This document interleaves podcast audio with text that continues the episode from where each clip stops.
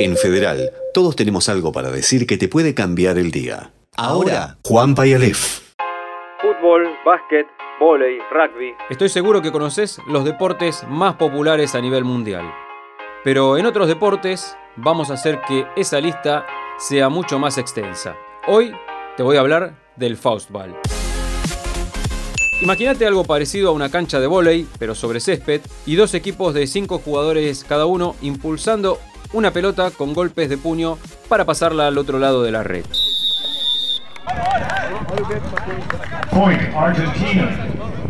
Score Argentina 1, Brazil 0.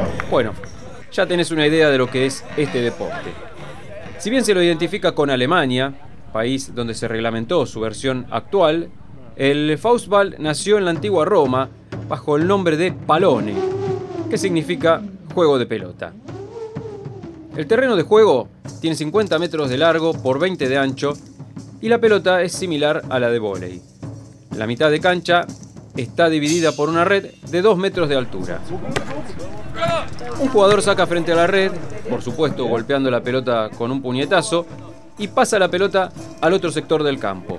El equipo que recibe puede efectuar dos pases y un golpe para devolver la pelota al campo rival y así sucesivamente hasta que el balón no pueda ser devuelto por uno de los dos equipos, anotando de esta manera un punto su rival. Algo importante a tener en cuenta es que la pelota puede picar tres veces en el campo de uno de los equipos. Una vez después del golpe del rival y una vez entre cada uno de los dos pases disponibles para devolver la pelota. Un partido de Faustball se juega al mejor de 5 sets o de 7 en caso de finales, que se disputan a 11 puntos cada uno. Si bien te dije que se juega sobre césped y al aire libre, también hay versiones bajo techo y en recintos cerrados.